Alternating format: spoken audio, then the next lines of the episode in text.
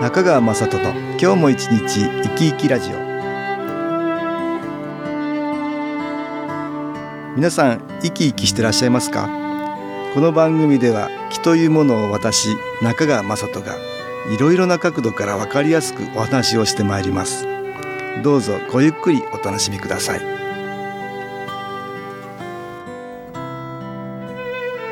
中川雅人の今日も一日生き生きラジオ。この番組は気のある生活あなたの気づきをサポートする株式会社 SAS がお送りします。皆さんお元気ですか？株式会社 SS の中川雅人です。今日も東京センターの佐久間一子さんと気についてのお話をしたいと思います。佐久間さんよろしくお願いします。はいよろしくお願いいたします。なかなかねあの人と話すこともだんだん減ってきてるよね、はい自粛ムードで。そうですね。会うことできないからね。これ私は気の観点から言うと、ねはい。大きくマイナスかなと思いますよ。人はほらお会いしていろいろストレス解消ってのあるでしょ、ありますね、うん。いろんなのありますね、はい。人と会って話していろんなストレスも解消されたり、はい。ね楽しいんですよ、うん。お友達とお話ししたり。まあ女性ははい特にそうだね、そうですね。どうですか？あのお家のこと喋ったりね子育てのこと。まああの、うんママ友なんかでしたら、まあ、うん。子供の話をしたりね,、ね。女性はよくしてるよね、あれやっぱりね、いい気をもらってたりね、はいしてますよ。お互いにいい気をもらいそうなん合ったりですよ。なんか共感し合うものがね、うん。あったりするので。ね。男性あんまり喋んないんだけどね。そうですね。女性はよくお話してるね。してます、うん。止まりませんよ。止まりません。あんまり私らがねそういうの聞いてるとねもう嫌になっちゃう。あね嫌になっちゃう。まあそこはななんかあの違いますよね。やっぱ男性と女性と、だからね。ねなんかこうたくさんこう話されてると、はい。だんだん耳に入んなくなったり そうなんかね聞いてないのがまたねわかるんです。よ。わかる。それがまたねチクッとこう腹が立ったそうです。いやだからね。女性は素晴らしいと思うわそういう意味では。よくあんなに喋れるなと思って。いや止まりませんよ。うん、だからそれがねでもね、い、い気を取り入れるコツになってるかなと思う、はい。そうですね。うんストレスも抜けてね、はい。うん。あとまあ話の内容によっては、うん。愚痴を話すっていうこ時も やっぱりあります。よね。あれは本当はマイナスなんだけどね。そうですね、うん。まあお友達がそうだったんですけど、うん。旦那さんと子供の愚愚痴？痴 そうですか。もうひたすら本人は多分ね言ってて気持ちっていうかね抜けていくかなストレスが。でもあの聞いてると重くなるんだよおそうですね。こちらとしてはね、うん。いやそんなことないんじゃないの、うん。そんなことないんじゃないの？って言ってなんかフォローしたりもするんねマイナスの気がやっぱり出ますね。愚出痴ね不平不満っていうのはねはい、マイナスの気になるんだけど、うん。本人は気にしないでしててもね、はい。周りがだんだん重くなるね。あその気の影響を受けて、、マイナスを巻いてるってことですかね。そうするとねやっぱりね最終的にはまたマイナスの気が集まりますよ。だから、ね、ご本人にね。うん、愚痴言っててもあんまりいいことないね、はい。本当はね。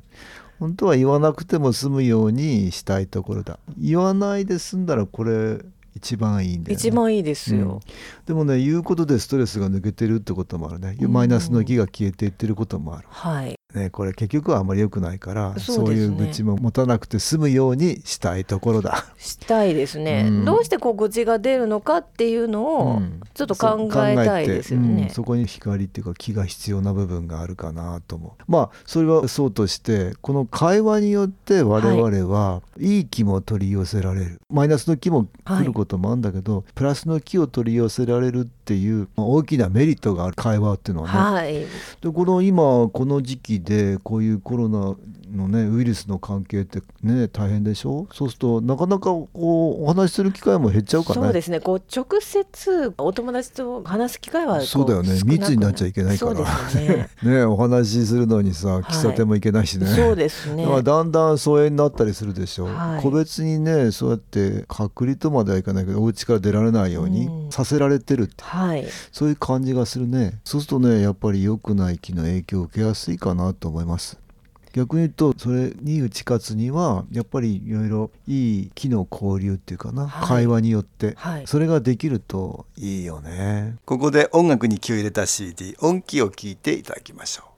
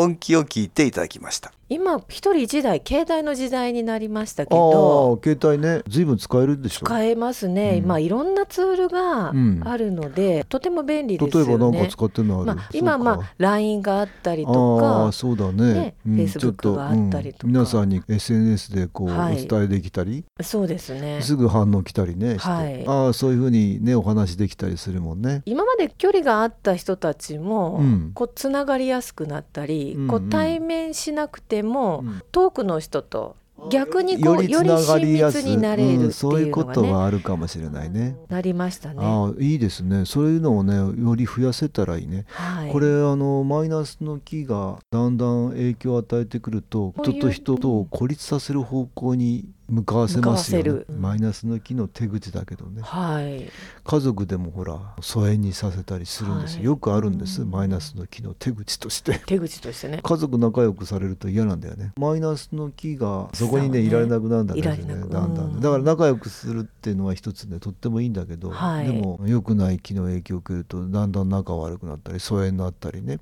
お友達なんかでもそうですもんねだからそれに打ち勝つには逆にい。いお話ができるとお互いにマイナスの気は影響を与えられなくなるよね、はい、ぜひそういうね機会を多くしてもらいたい。そういう意味ではそういうツールが使えて便利なんだね。今は携帯でも映像を見ながらお話できたりするでしょ？できますね、うんもう目の前にいるようで、うん、いるようにね、はい、でお話もできたりするから、ね、あれ非常にね気が届きやすいですよ。この間テレビでやってたけどオンライン飲み会ってねそういうのがあるらしいね。お互いにオンラインで顔見ながらビールとか 日本酒なんかね飲んでるんだね。結構楽しいらしいよ、はい、さらにはテレワークでね、はい、テレビ会議みたいにしてますもんね。テレビ会議の中でもね雑談するコーナーみたいのがあってねみんな楽しく話したりしてその時にお茶ちょっと飲みながらね、はい、みんなでこうお話できるとストレスが解消されたりするらしいねみんないろいろ工夫してますよ。はい、私なんかもねオンラインのセッションってやってるんですよね。セッションされてますよね。これはね相手の顔を見ながら気を送ってあげられる？よりねあの気が行きやすくなりますよ。またご本人もほら直接目の前にいてくれたりすると、はい、ご本人も感じやすくなってくれるっていうかね波長がこう合いやすいんだね。そうですね、うん、目で見えてそれで声でも意識しやすくなって、はい、で気を送れるってなるね。これ鍼灸だとかね体に作用させるそういうヒーリングだと、はい、オンラインは難しいですけど、ね、難しいですね。ちょっとね。体にそう接触しないといけないからね、ね、マッサージとかねそういうのはできないんだけど、はい、気のいいところはどんなに離れていても 気はお送りできるそうなんですよ、ね、これすごいですよ。でこちらが気を送ってるのでそちらにも届くんだけど、はい、気を受けてる側がより意識できるとぴったり波長がやすくなって気は届きやすくなるんですよね、はい、そういう意味では電話でお話しながらとかさらには気を送ってるとこの映像っていうのかなリアルタイムで見られると、はい、それがより波長がやすくなって気が受信しやすくなるんですよね、はい、だから私もそういうのを使ってオンラインのセッションやってます。実は最近私も始めまして。そうですか。いいですね、はい、まあ初めはセンターに来ていただいたね、うん、お客さんで対面でさせていただいた延長でコロナの影響もありまして、うん、お家から出られないからね。そうなんですよね,、まあ、しょうがないね。それでオンラインを始めたんですけれど、うん、相手の方も楽になってくださっていて気持ちの変化とか、まあ効果が出てます、ね、そうなんですよ。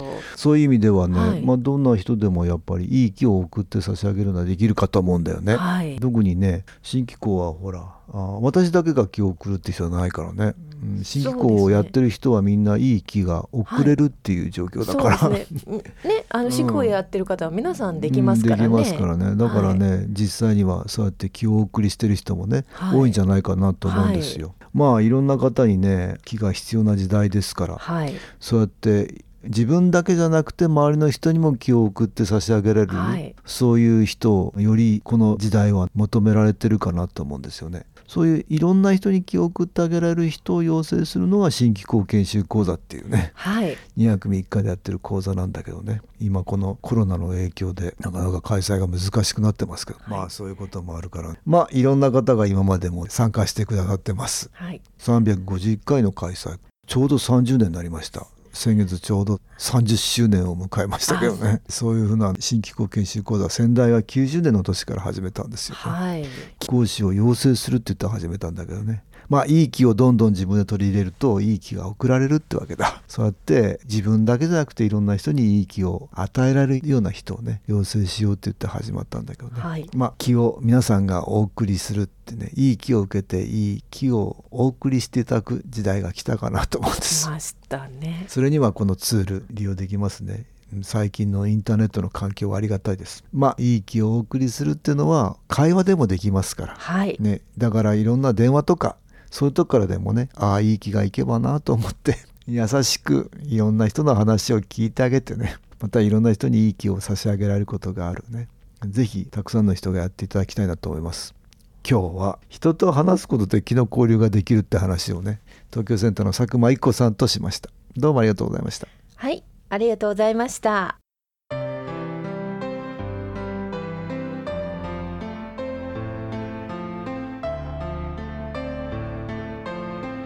株式会社 SS は東京をはじめ札幌名古屋大阪福岡熊本沖縄と全国7カ所で営業しています。私はオンラインでの無料体験会を開催しています。4月19日日曜日には東京から全国の皆様に向けて配信します。中川雅人の「昨日話と昨日体験」と題して開催するオンラインによる無料体験会です。新機構というこの機構に興味のある方はぜひご参加ください。ちょっと気候を体験してみたいという方体の調子が悪い方ストレスの多い方運が良くないという方気が出せるようになる研修講座に興味のある方自分自身の気を変えるといろいろなことが変わります。そのきっかけにしていただけると幸いです。4月19日日曜日午後1時から2時までです。SS のウェブサイトトップページの最新ニュースのところでもご案内しております。お気軽にお問い合わせください。お待ちしております。